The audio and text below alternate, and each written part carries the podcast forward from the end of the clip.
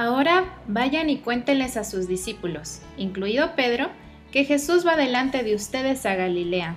Allí lo verán, tal como les dijo antes de morir.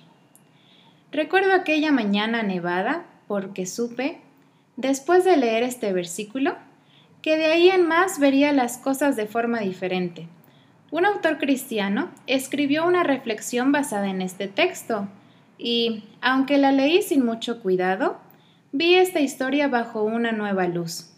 El autor mencionaba que en ella podíamos encontrar el Evangelio de la segunda oportunidad.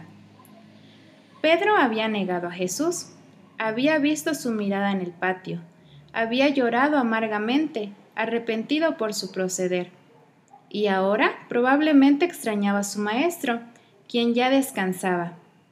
Seguramente el nuevo día había amanecido sombrío sin su amigo tan querido.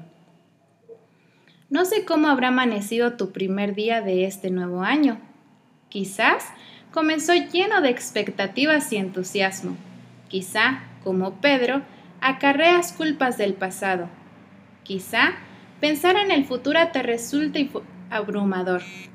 Quizá tus resoluciones no son tan claras aún Quizás sientes que el año no ha terminado en realidad y que el peso de otro número es más de lo que puedes soportar por tu cuenta. O también puede ser que el cambio de fecha no represente mucho para ti y hoy haya comenzado como comienzan tantos otros días.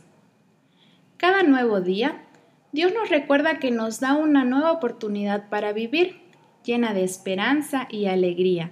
Jesús, al resucitar, dejó una invitación para sus discípulos y mencionó específicamente a Pedro. Le aseguró que seguía incluido en el grupo, pero, sobre todo, le aseguró que seguía amándolo y que quería verlo otra vez.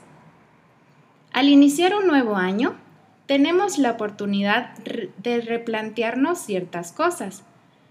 Aprovechemos esta fecha para recordar que Jesús nos está haciendo una invitación similar quiere recordarnos que está vivo, que está dispuesto a perdonarnos, que quiere darnos otra oportunidad y vernos otra vez. Es que aún tiene tantos planes para nosotros y quiere usarnos de formas espectaculares cada día de este año para ser de bendición para otras personas. Quiere, que quiere recordarnos que va delante de nosotros y que, así como cumplió tantas de sus promesas, también va a cumplir su promesa de volver. Escribamos nuestro nombre en lugar del de Pedro. Propongámonos tener una relación íntima con Él y aceptemos con gozo este Evangelio de la segunda oportunidad.